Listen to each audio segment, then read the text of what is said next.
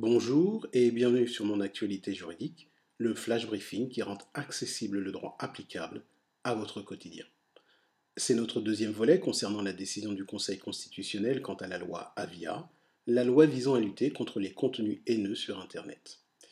Hier, nous avons vu que le Conseil constitutionnel avait déclaré comme contraire à la Constitution la disposition enjoignant le retrait de contenus terroristes et pédopornographiques dans un délai d'une heure, et ce parce qu'elle porte gravement atteinte à la liberté d'expression et de communication, puisque le caractère illicite du contenu dépend de l'appréciation du CSA et non pas du juge.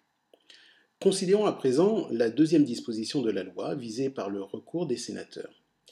Il s'agit de l'obligation pour certains opérateurs de plateforme, sous peine de sanctions pénales, de retirer ou de rendre inaccessible tout contenu qui leur est signalé dès lors que ce contenu peut manifestement relever de certaines infractions pénales telles que l'apologie de certains crimes, la provocation à la discrimination, à la haine ou à la violence à l'égard d'une personne ou d'un groupe de personnes, la, contestation d'un crime contre l'humanité ou autre.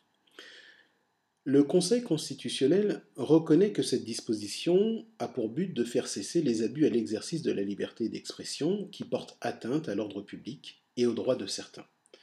Cependant, il relève que cette disposition place une responsabilité trop lourde sur les épaules des opérateurs de plateforme. En effet, elle souligne les points suivants. Premièrement, l'obligation s'impose à l'opérateur dès que le contenu illicite lui a été signalé. Elle n'est pas subordonnée à l'intervention préalable d'un juge.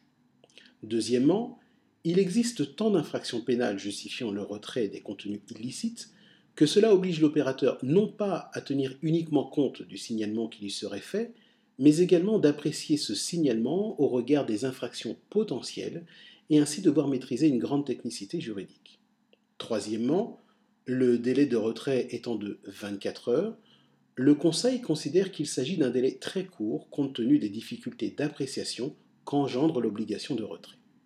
Quatrièmement, aucune cause d'exonération n'est prévue au profit des opérateurs, ce qui implique une responsabilité automatique de ces derniers.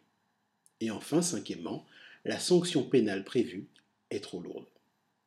En fait, ce que souligne le Conseil constitutionnel, c'est que de telles contraintes auront pour conséquence inévitable d'inciter les opérateurs à retirer les contenus signalés, qu'ils soient manifestement illicites ou non, et ce afin de ne pas voir leur responsabilité engagée et d'être sanctionnés.